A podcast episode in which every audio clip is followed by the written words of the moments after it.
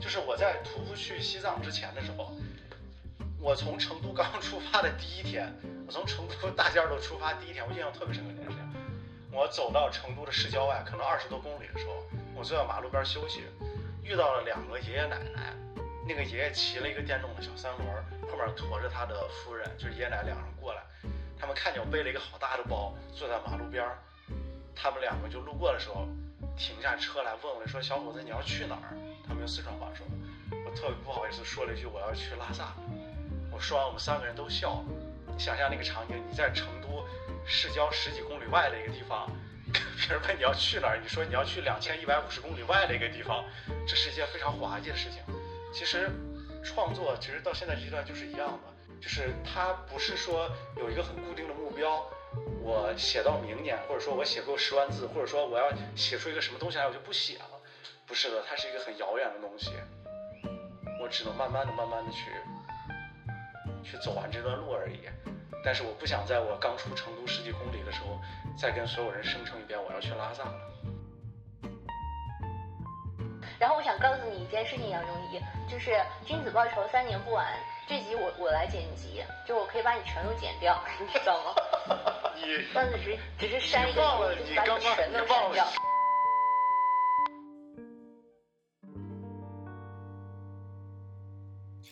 谢谢你继续收听《山顶洞人》新一期，讨厌人类，但是可以时时爱一个具体的人这集。我们上期的嘉宾阿角跟杨中医赖着没走。继续要聊写完爆款之后一个作者的自我修炼，以及善良、慈悲、去拉萨、讨厌人类这些有的没的的事情。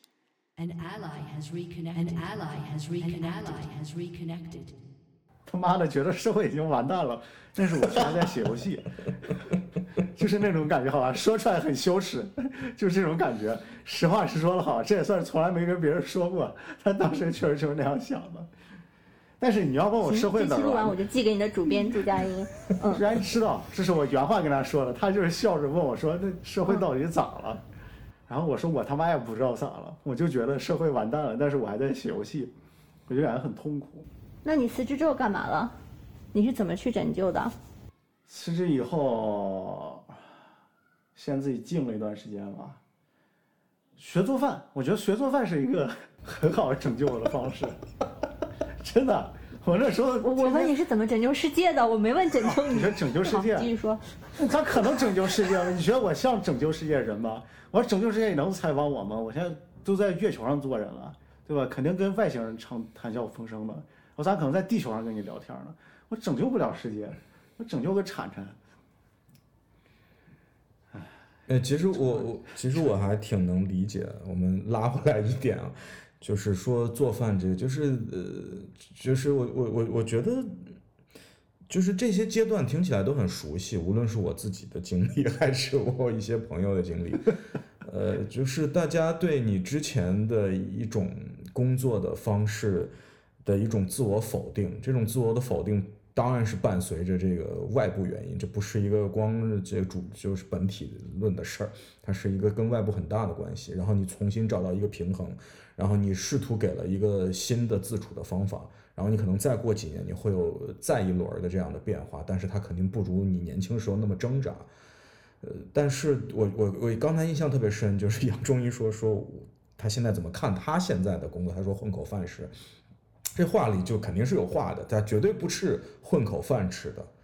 所以，既然你已经诚实的讲出来，你之前觉得这个世界完了，所以，我我我的问题就是，就是到底到现在所谓的混口饭吃对于你来说意味着什么？或者说你怎么再看你现在的这个那特非常依依旧是在专注非虚构写作的这这件事儿呢？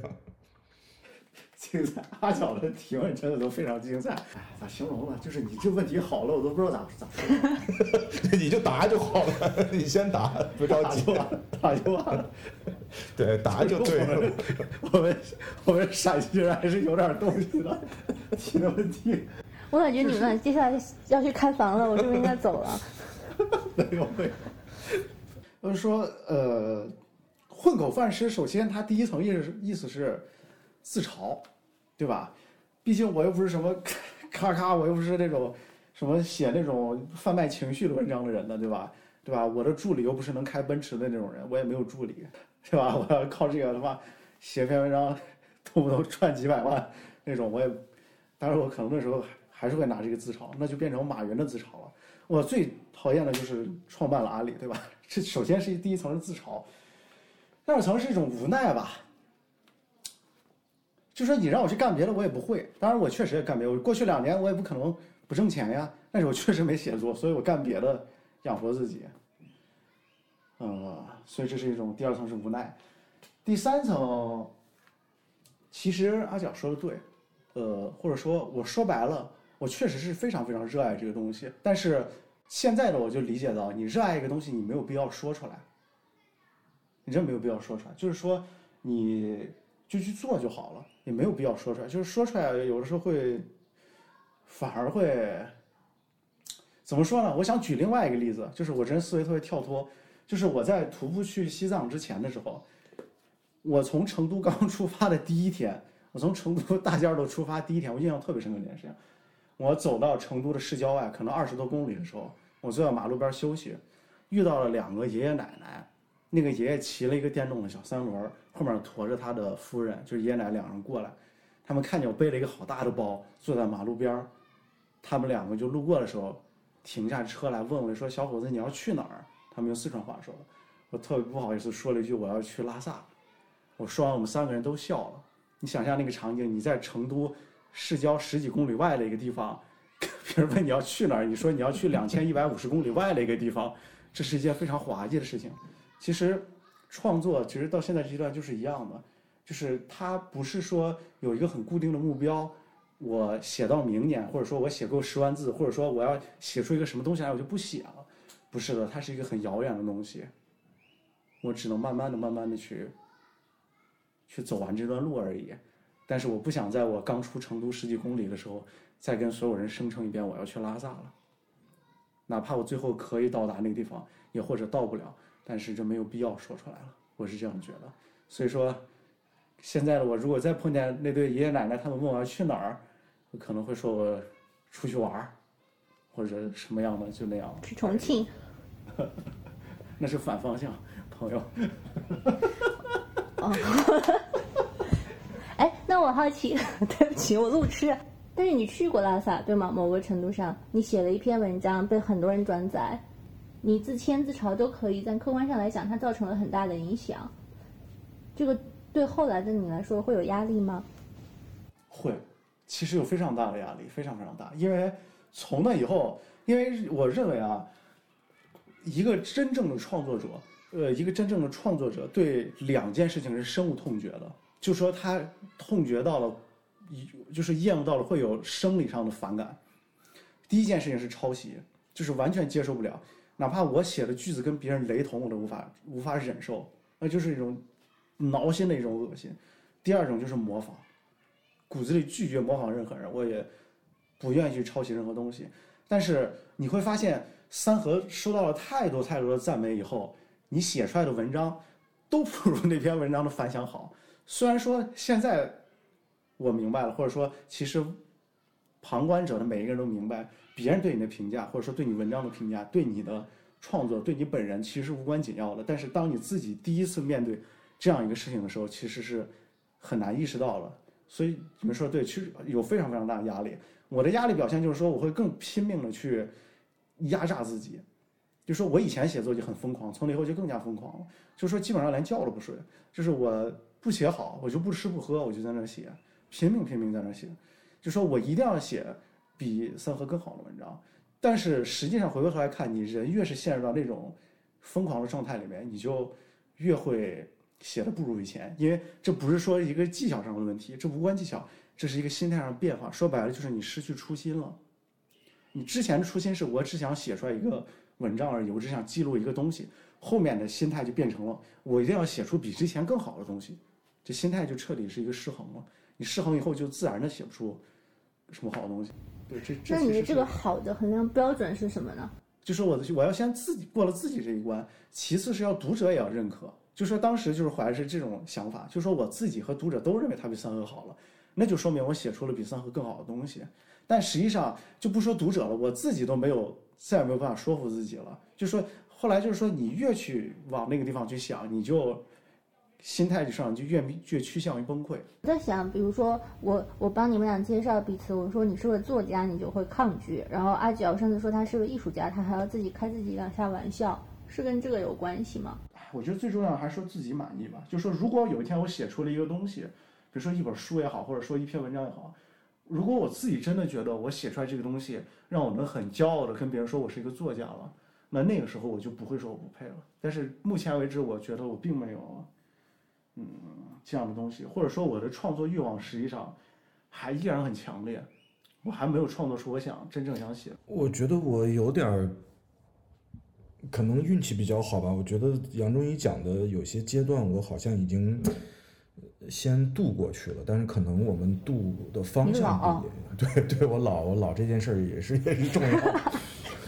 嗯，开就，是就是我我我以前是蛮蛮自豪的说，就我是艺术家什么的。现在可能你有有有的时候也会脱口而出，但是这几年确实在就是起码这一句话说的时候会越来越心虚，或者说有的时候在避免讲这个，是因为我遇我更清楚，起码我我意识里更清楚，所谓你成为什么艺术家也好，或者作家也好，它是一个社会的。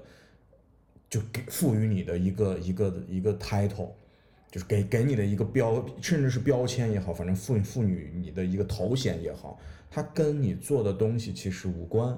当然，我很认同你，我我当然也曾经认同过，哎，我就是艺术家，原因是我很有完整的作品，我有完整的展览的经验。但到了今天，我觉得那个词确实是一个他者看你的标签，你自己看自己的时候。我是希望把它都放掉的。我甚至有些时候努力的做到，我在做一个我新的作品的时候，它就像我从来没做过作品一样，因为我也不喜欢重复自己，我也不喜欢失掉我作为自己做东西的这个人的这个最初的乐趣跟。可能还仅剩的那点成就感，但是你你出来的这些作品也好，或者说你跟这个社会产生的关系也好，他把你塑造成一个艺术家，甚至一个作家也好，我越来越不在意了。然后这种不在意是彻底的不在意，甚至它并不能给我带来任何成就感。而且我觉得，就我觉得在在中国成长的我们这几代人，就是你因为非常快速，然后你也看到特别多快速成功的例子，没有谁不想成为一个所谓成功的人的。但是到今天，我觉得当我慢慢把它放下的时候，我特别开心，就是我不用再为那些我不应该负责的人负责，我也不用再为那些我不正常的欲望来买单了。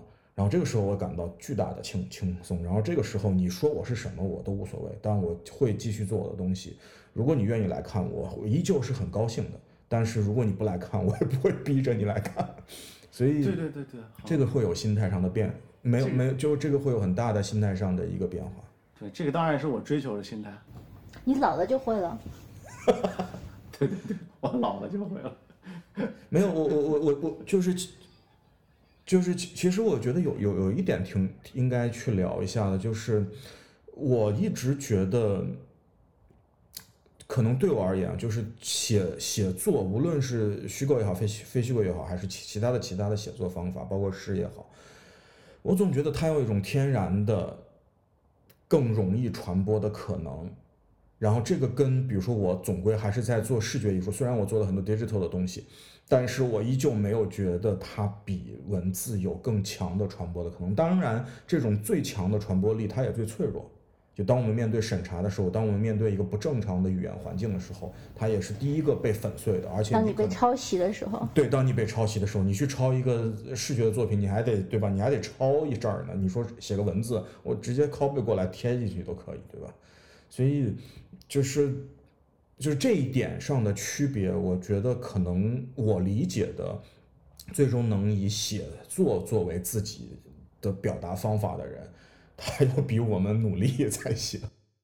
就是就这种门槛低吗？呃，不是门槛低，就是就是反而是门槛太高，所以他得不不断的努力才可以。杨中一听到了吗？他是说给你听的，跟我没关系。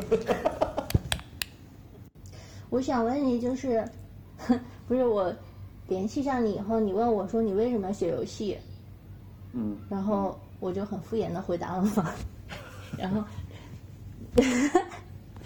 也没有，我我也想不出来为什么一下子。但是你后来跟我说说你现在不太碰游戏的稿子了，对，就是你热爱的是写作，不是写作游戏，还是说这两个热爱中间出了一些新的变化？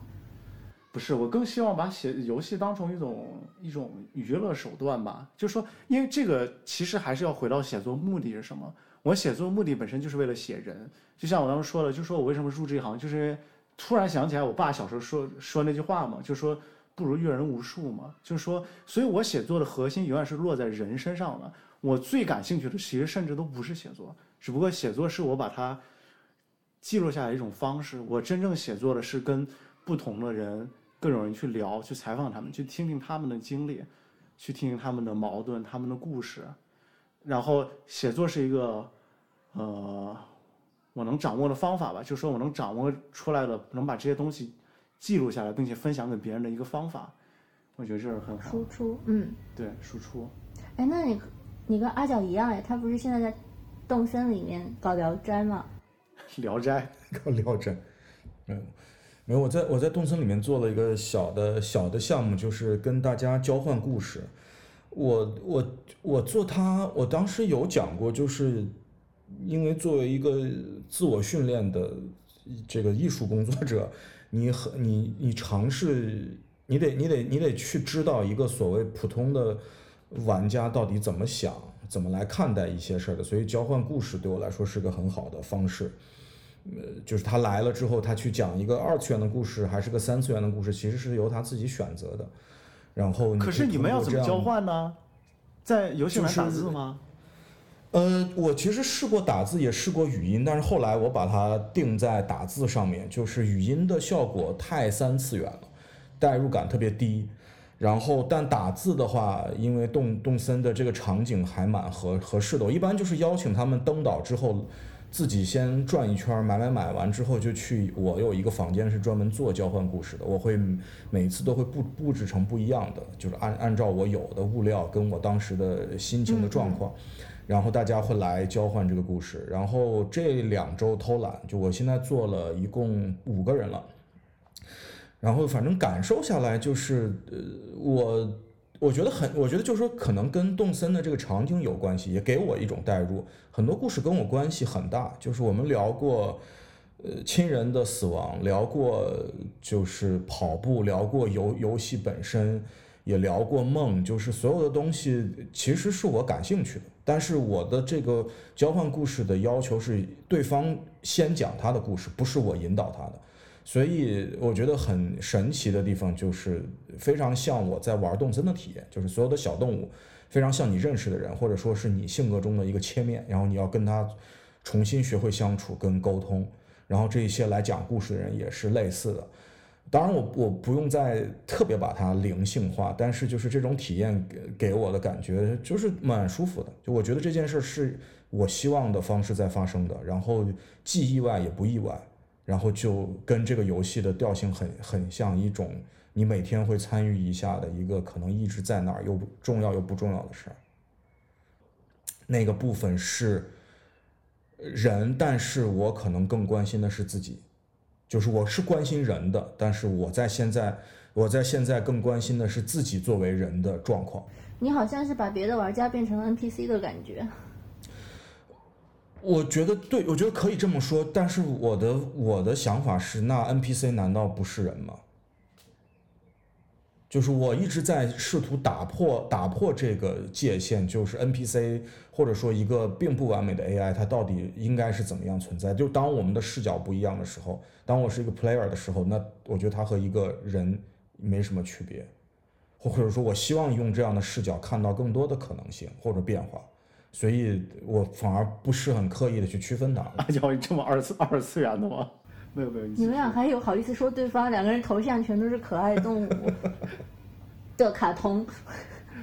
对我们三个人里面，是其实只有你的头像 看起来是搞创作的。对，我在我现在是在电脑录这个节目，然后我电脑屏幕上我们三个聊天，就是我刚好头在往左转，左边有两个奇怪的动物。我我头像是呆呆兽，我是游游戏角色，好吗？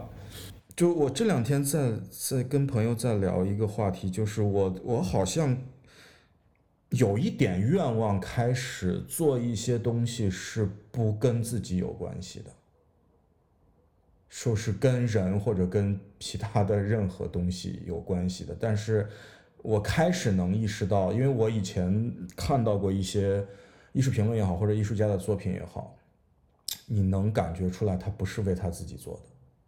或者说他在他的这件作品面前并不是很重要的。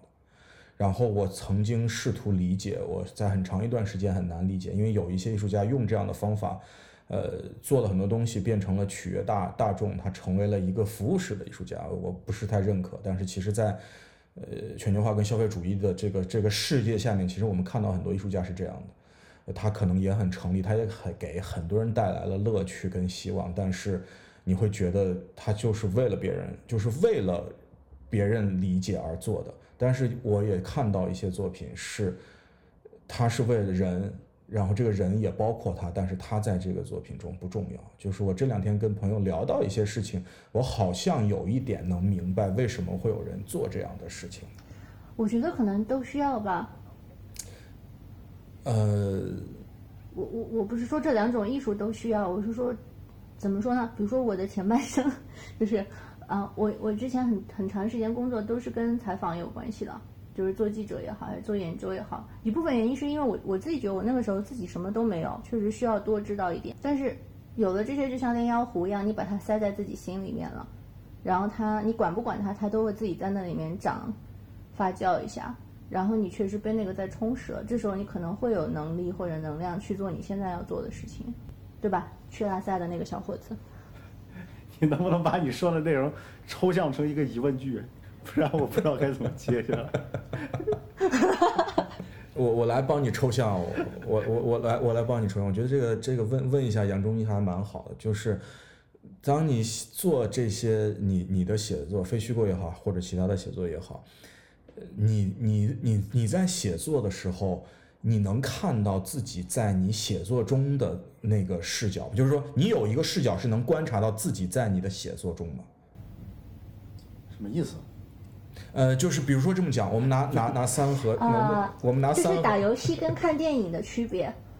对，可以这么说，打游戏跟看电影的区别，因为打游戏你是明显有一个玩家的视角在游戏里边，你又有一个控制在里面。对对对。首先，我觉得这是难以避免的，就是说。不存在绝对客观的写作，就这一点肯定，我肯定会参与参与到里面。我有的时候确实会观察到，我其实很多地方会观察到，因为我本身就是亲历者之一，我肯定会比你们观察到的更多。我觉得非虚构啊，你真正的想写好一个东西，你必须就是要把自己融进去一点点。如果说你对吧，片叶不沾，万花丛中过，片叶不沾身。你搞出来一个完全客观的观察，我觉得那不太可能。那样子的话，你应该去拍纪录片，而且你不应该配任何一句旁白，甚至你都不应该运镜，你也不应该剪辑，就是它该是啥那是啥，那才在那才叫绝对的客观。那个叫监控。对，那个叫监控，监控才是绝对的客观。阿角问这个问题的原因是，就我我其实只只想知道在写作上大家怎么看视视角这件事儿，问的特别的功功利，就没有想知道。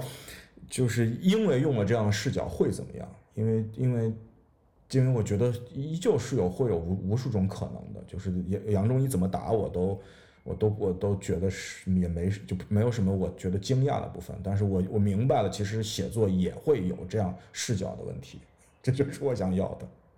你是说你在创作的时候吗？就是在你做你自己的创作的时候？对，因为我我挺关心呃怎么看的。然后就是这个怎么看？因为在视觉艺术上，怎么看是个绝对值，就是你确实在看。但是我我我最近做的很多东西是希望避免看到的那些东西。我是我是希望把看的过程变成这个我我我作品的部分，但是其实非常难做。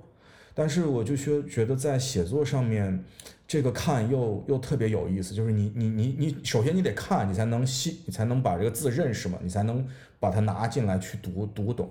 但是你在读懂的过程中，绝对不是一个简单看视觉的的事情，你是全方位体验的。你说的是创作者还是消费的人？我觉得既是创作也是消费，就是他就是当你做的时候，跟你做完被别人再看的时候，呃，有的时候是相似的，就是你就是别人到底怎么来读这件东西，跟你怎么自己读这件东西，有的时候是是一样的，就他并没有说因为你你是你是你是创作者，你你就有更多的可能，其实不是的，大家的可能性是一样的，就在阅阅读这个作品的时候。我觉得写作天生比视觉作品要多一点点欺骗性，欺骗性，就是比如说人称代词的这个使用，嗯，我、你，然后你看的时候稍微小一点或者脑子里不太设防，你会把自己带进去的，你说是作者带进去还是读者带进去？读者，读者带进去，嗯，对，这个其实我觉得看写作的风格了，就是有一些，就比如说你看很很就是那种纯粹的那种很精英化那种记者，他们写的东西就是完全是让你没有任何代入感，就是他从一开始就让你知道我写的是一个一个人，这个人他发生了什么事情，就是从头到尾你是不会让你有任何参与感的。我我我跟这个呃，我在这件事情上跟以前我在国际组的同事和编辑都有过争执。我特别喜欢写我自己，不是写我自己，就是我是怎么进入到这件事情的，因为我，然后可能对方有什么反应，哦这些我全都会记，因为我觉得这样比较就真。不存在，就是说你不写的话，假设你不写它就不存在的话，因为你观察了，所以才有这些东西。你不观察就没有，所以你本身就是观察的一部分，你自己就应该在那里面。所以我也会写我自己的，我我也是这样的态度。呃，最关键的一点就是要掌握那个度，就是有一本书里面说，其实是一个很难呢是一个是一个两性关系书里面说，就是说谈话这门就是谈话的艺术，就在于把对方放到舞台的正中央。实际上，我认为非虚构也是一样的，就是说非虚构要写自己，但是只点出一点就好了，就是说点出什么东西，点出我在场就可以了。但观看这个事情，确实，尤其对做视觉艺术创作人来说，就一定要处理。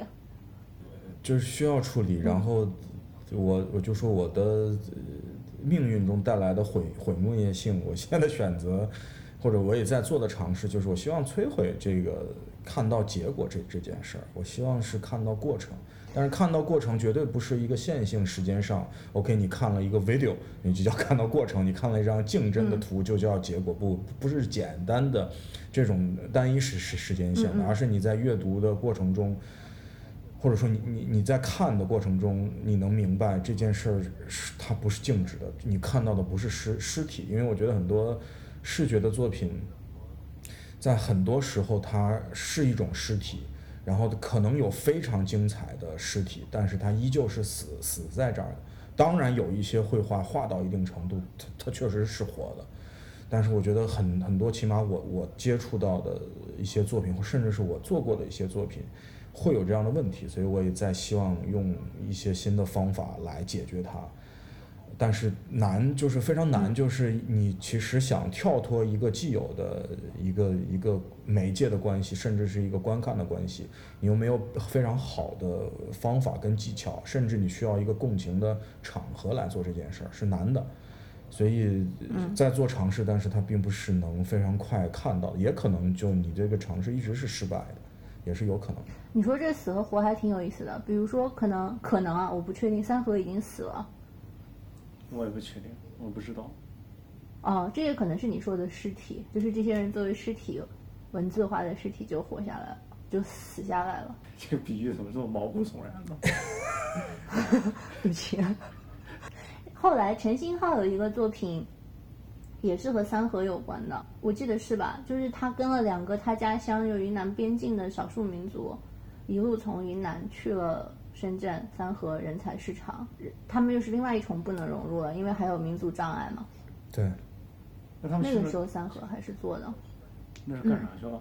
我是直接看展览的，他就是跟着这群人从他们在那个山里的生活方式。我害怕我讲的不对啊，但是不管怎么说，为了讲就干讲吧，就是就硬讲吧，就是他们在山里面还是比较前，现在现在社会的，嗯，就是不论是人际交往的方式还是谋生的手段，后来可能谋不下来生了，然后就去深圳打工了嘛。然后他就主要是视觉来传递的，就是跟着这这些人去过他们坐巴士吧，就是在城城市里面浪荡，要不然就是他们在流水线工厂流水线上面装那个娃娃，我记得是。然后那些人也没去网吧，他他跟你的唯一交叉点就是是在三河打工的人。我觉得这个就从想想从我的经验里，就这样的作品我是很熟悉的。他他他希望有有有有，他希望用一个自己的视角描绘一个现在的状况，但是特别容易掉进景，就是这种视视觉景观里面，因为。我我因为我我就会考虑，那你去作为艺术家的角度，你去看一个工厂的状况，跟一个每天在里面上班的人看到东西是不一样的。但是当你用一个大场景的方式去记录的时候，好像你又囊括了他的视角，但是我觉得区别非常大。让我想到他那个展览，它确实是很景观化的。他在那个 OCT，然后里面是。一个长的展厅，它把它分成了两部分，然后左边那部分就是在云南边境的生活，右边的那部分就是在深圳龙华的生活，然后他们刚好是相对的，就在空间位置上来说，内容上当然也是。这这可能是不是也是刚开始跟跟杨宗一我我们有分歧的地方，就是你是在里面看的，我们是在外面看的。这有啥分歧呢？它就是一个地方，想咋看咋看呗。这我又没有不允许你看，挡不住是吧？哎，我给你讲个有，其实我有我有一个跟你位置差不多的，就是我硕士写论文的时候写的是女仆咖啡厅。哦。也是非常容易景观化的东西，对吧？就是在香港铜锣湾，现在那个咖啡厅已经不在了，叫 Mate Date，就是跟女仆约会。然后我去的时候，因为那个香港不是寸土寸金嘛，他那个店最多只能坐八个客人。加上雅座可能十八个客人了不起了，人挤人。然后他们就说：“你想做田野调查，你天天都在这坐着，不是耽误我们生意吗？不然你你就来当个女仆吧。”然后，这这当然是好事儿了，对吧？然后就说：“行啊，就是超龄女仆女仆嘛。”然后就去了之后，跟那些小朋友、小女孩聊天，因为香港十五岁就可以出来打工了嘛，临时工。然后就是你在外面想他，跟在里面看他是不一样的。视角确实是的，你容易把她看成怎么样的人。但是我后来发现，其实，在外面看跟在里面看，他们并不不是完全是相对的。其实他们是一样的，只不过你解释那些标签或者看法的时候，你带入的情感和你对这些标签跟看法的定义是完全不一样的。但是我特别好奇啊，嗯，就是你当女仆的时候，你当多久啊？两不到三个月。呃，赚到钱没？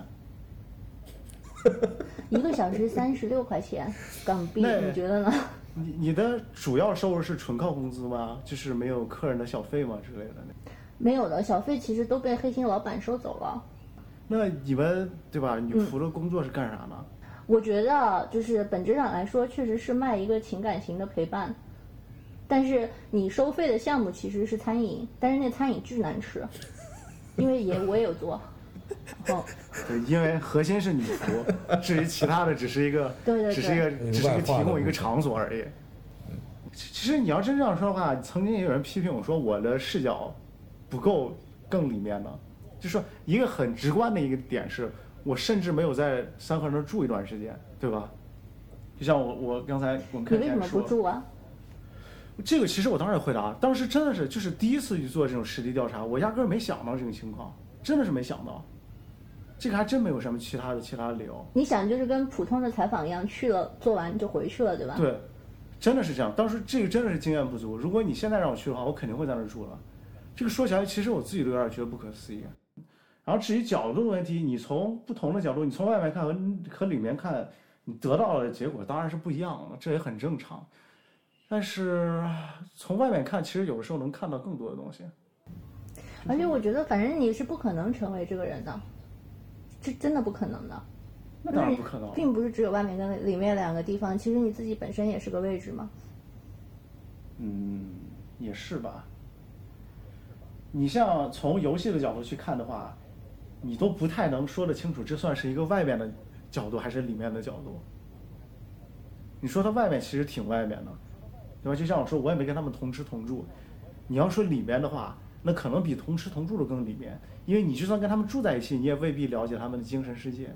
可是游戏确实可以了解。就我我我我做我我做的展览，就关于这个，就所谓 player，就是这个玩家视角的。呃，他有两个。哦，对对对，你最近做什么洞穴？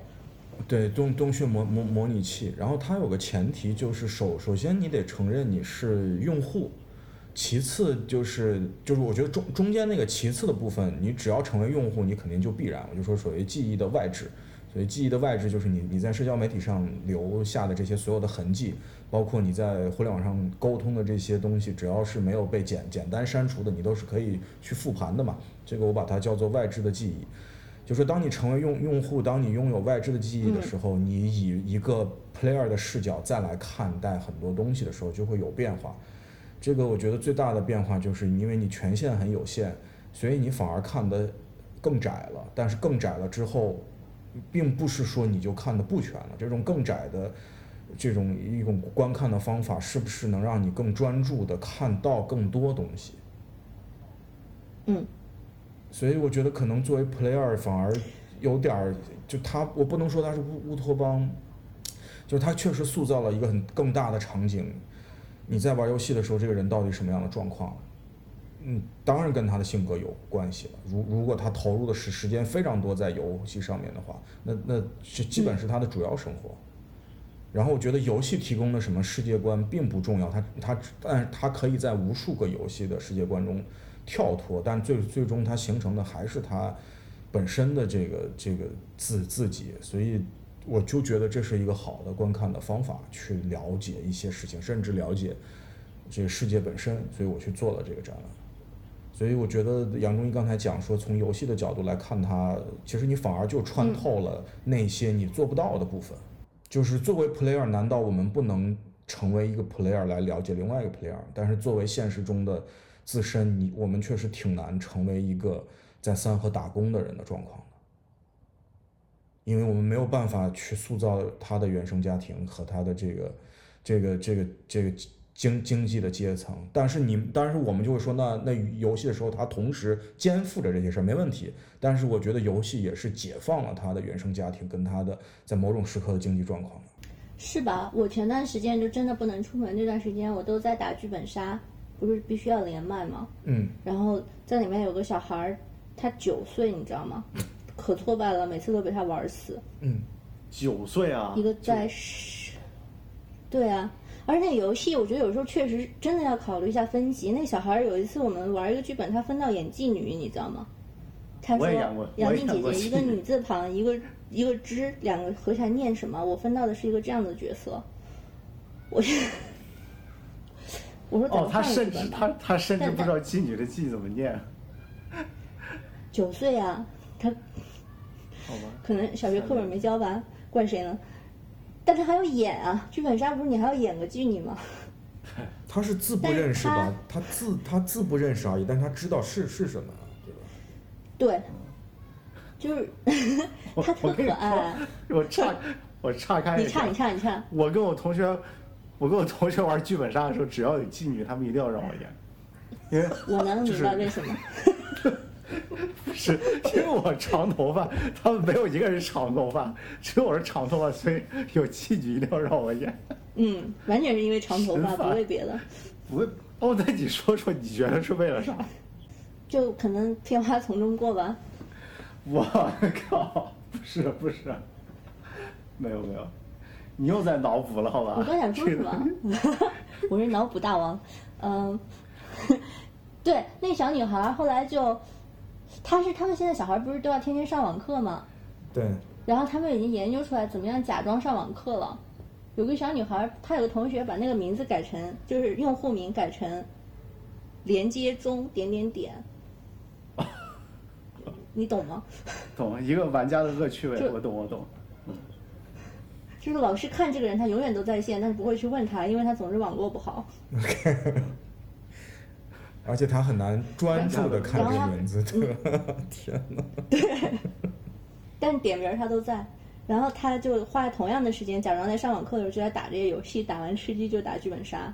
然后有一天他打完之后，我们俩在那复盘，最后就聊的只剩我们俩然后他开始问我怎么样做数学题，你知道吗？然后聊完了以后，跟我聊了一下作为二胎家庭第二个小朋友的各种艰难。就他是第二个。就你刚说这个，我能想到。对对对对对，就是他，那小孩太单纯了。他们家应该是一个呃留守家庭。OK。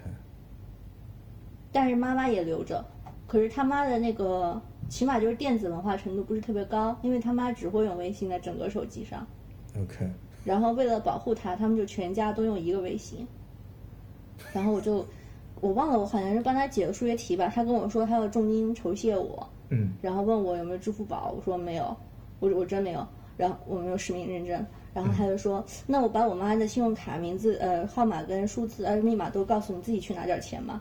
我啊，我 我那确这算阿角刚才说的吗？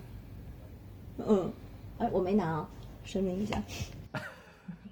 我我觉得我可能讲的是相对极端，跟现在并不并不普遍的现象，但我觉得是一种可一种可能，就是我还是会觉得，因为这种可能，我我我感受到了更大的自由也好，或者叫就是我是期待变化的，就是我看到一些稳稳固的东西粉碎了，我就觉得挺好。爽。对，我我是觉得，就我觉得游戏这个东西就是这样，它给你看到很多很多可能性，但它很大程度上是不可能普遍实现的，但是你就会为这个可能性而着迷。我我我觉得我们我们把话题拉回来一下，嗯，就是嗯，你下来会想写什么？我下面其实基本上就是就是我我我给你我我我我先多加一个，我给你个限定啊，就是因为之前也是有有过对这个世界或者说对所在的区域比较绝望的这个看法，就是如果你需要用一个方法来回应这个世界的话，你还想写什么？嗯，其实先回应那个说法，就是说我有一个对世界很绝望的一个时刻，嗯反思就是几年下来反思结果就是，完蛋的不是世界，完蛋的是自己。就是世界是什么样的，其实很大程度上取决你自己怎么看这个世界。嗯就是说，就像包括杨静 一开始问这个问题，那你怎么拯救世界呢？其实我不能拯救世界，但是我可以拯救我自己，对吧？嗯嗯，我后面写的基本上就是还是人，就像我最初想写的东西一样，还是会写人，不停的写人。就说我写这个东西和我觉得和国内很大一部分写这个东西人不太一样。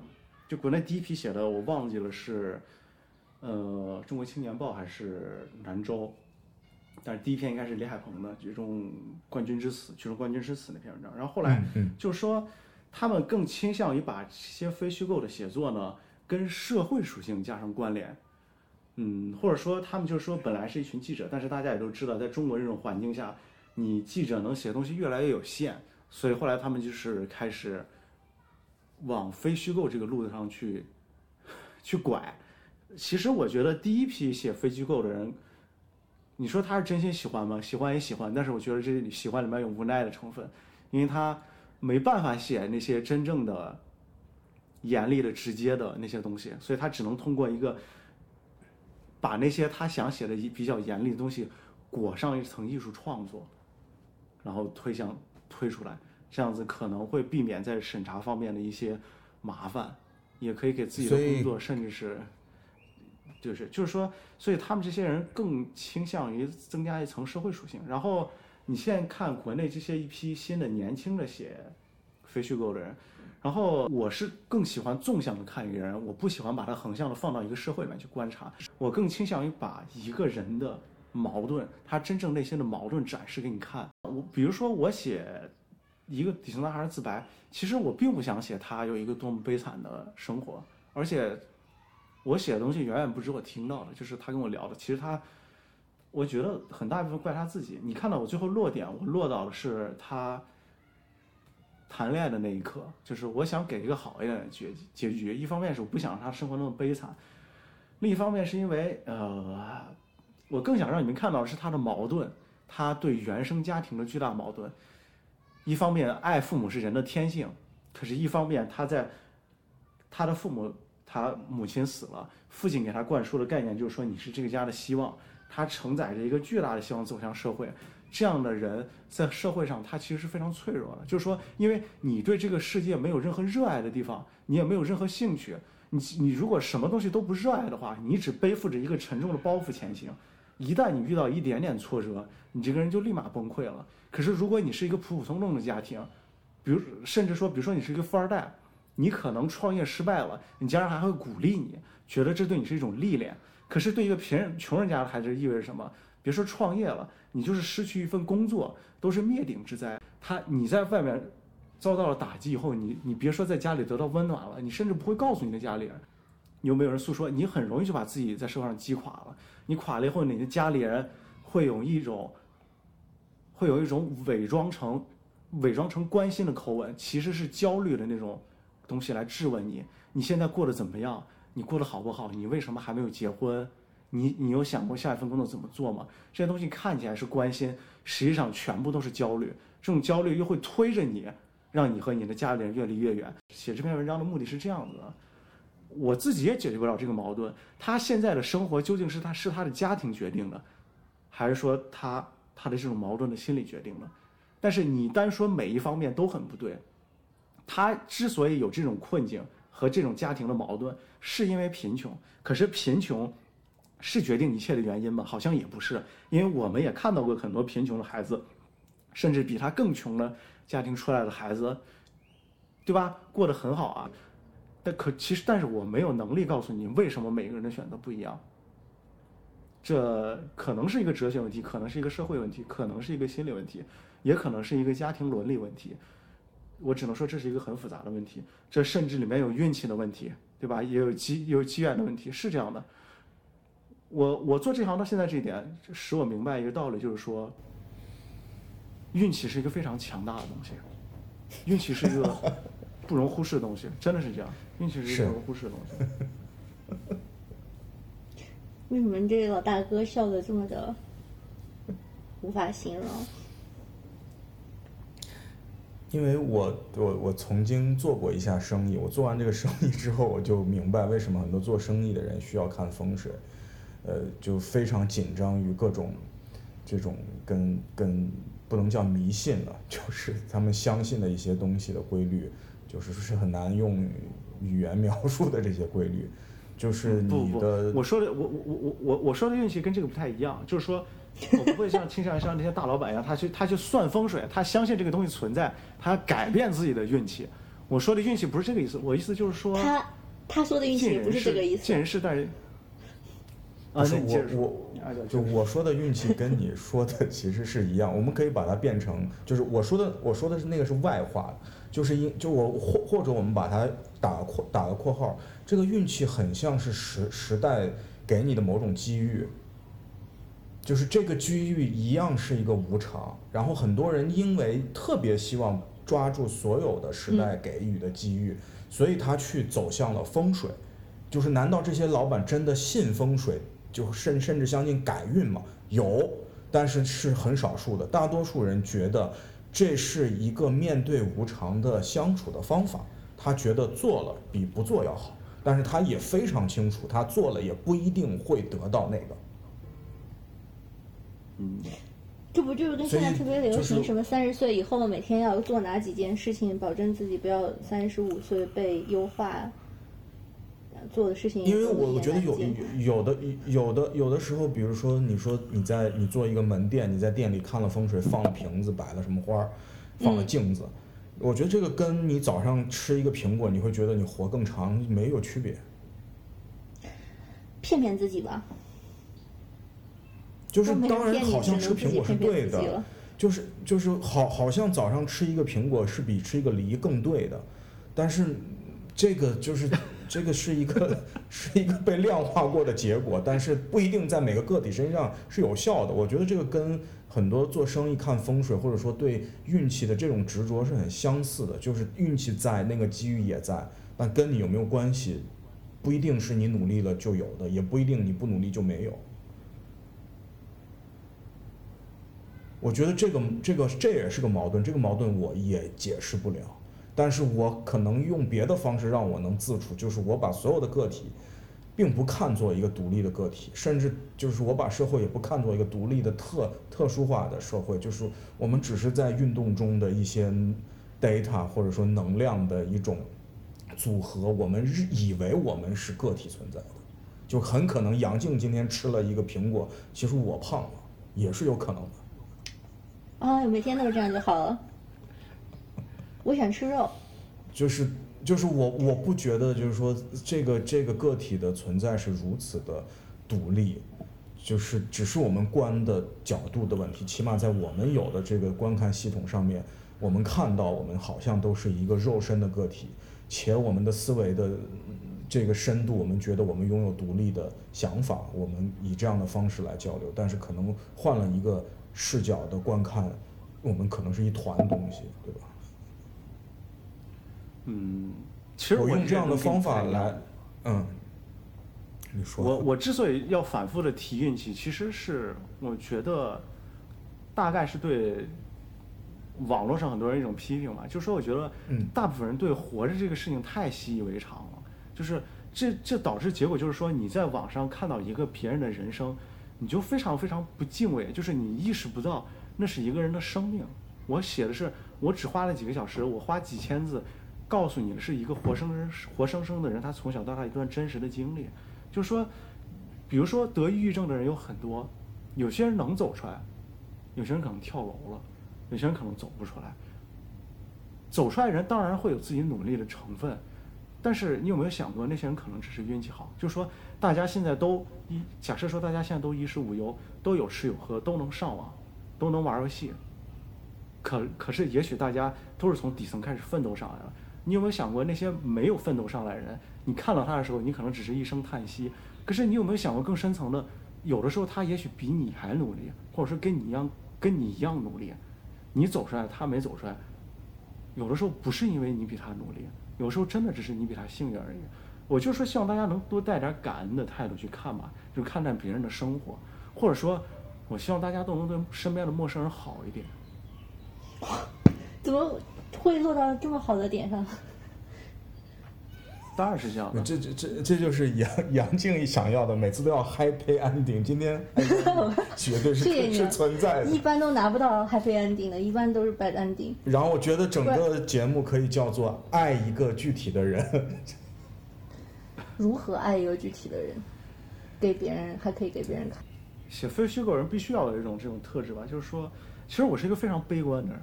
我在很长一段时间里，悲观的都不要不要的。我估计我一年想自杀的次数，可能比绝大部分人一辈子想的次数都要多，多多了。只不过我们从来没有行动过而已。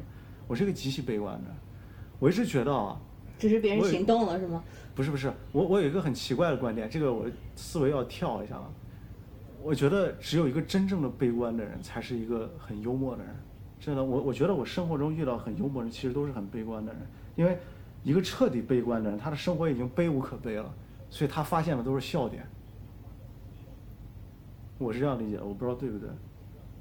我是这样感觉到的，所以我认为一个真正的悲观的人，如果他能走出来，他从那种糟糕的黑洞里面走出来，他才会对这个世界含有最大的善意，因为他知道那种深渊意味着什么东西。哪怕我看到你像我写的那篇《一个底层男孩自白》，其实他已经悲无可悲了。嗯嗯。我我写那个结局，硬生生的是要把这样一篇文章写成用笑结束，其实已经是强扭着瓜了。但是我就是想想让他开心一点，就是我不愿意给别人传递一些消极的东西，我更愿意传递一些温暖一点的东西。我觉得这是一个。谁知道呢？不是人为扭转乾坤是吗？哎，谁知道呢？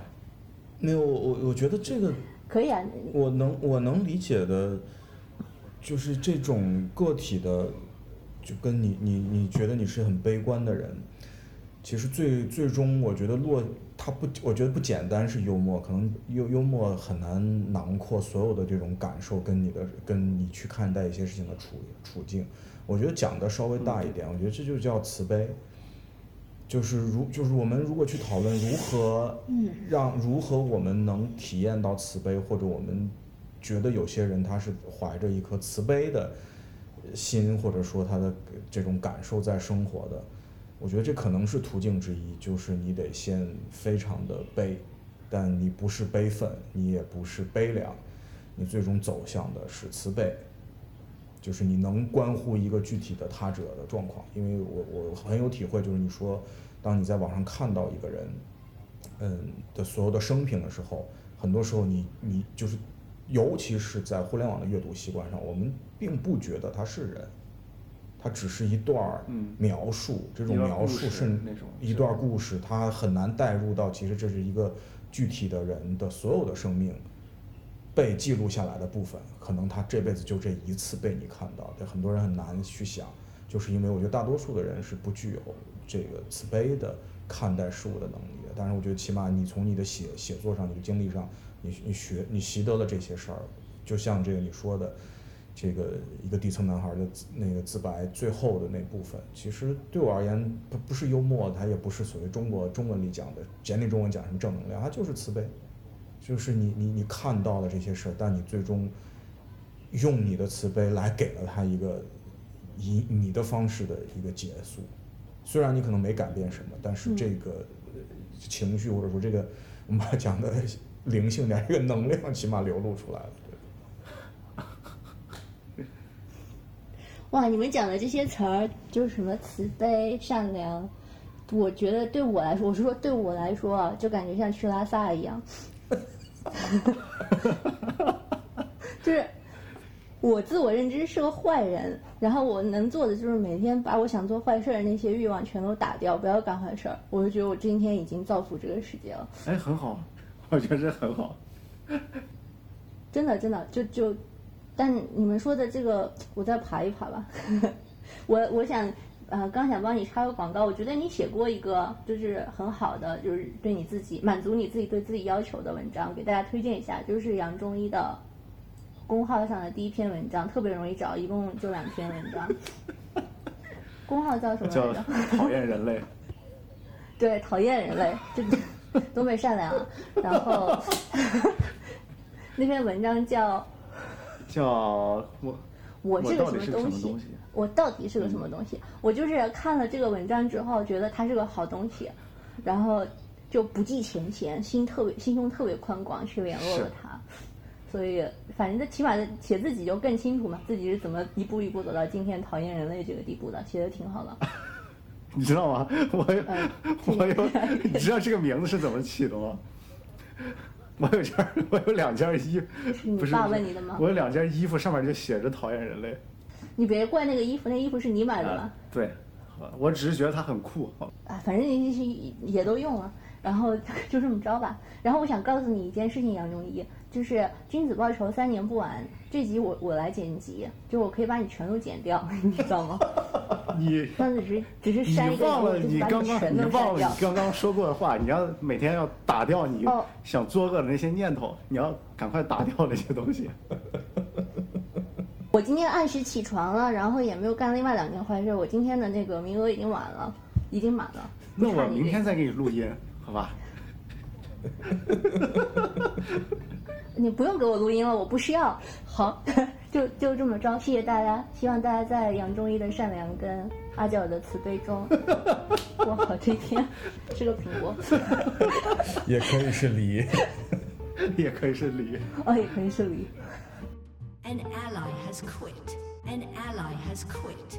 好了，两位西安大哥终于走了，谢谢你收听我们形散而神不至的聊天。今天提到的所有作品、文章啊、艺术作品啊，都会在 show note 写出来的。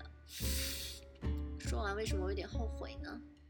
再次谢谢 DSL 的支持，终于剪完了，我去打游戏啦！各位，你们自己开心吧。An ally has quit.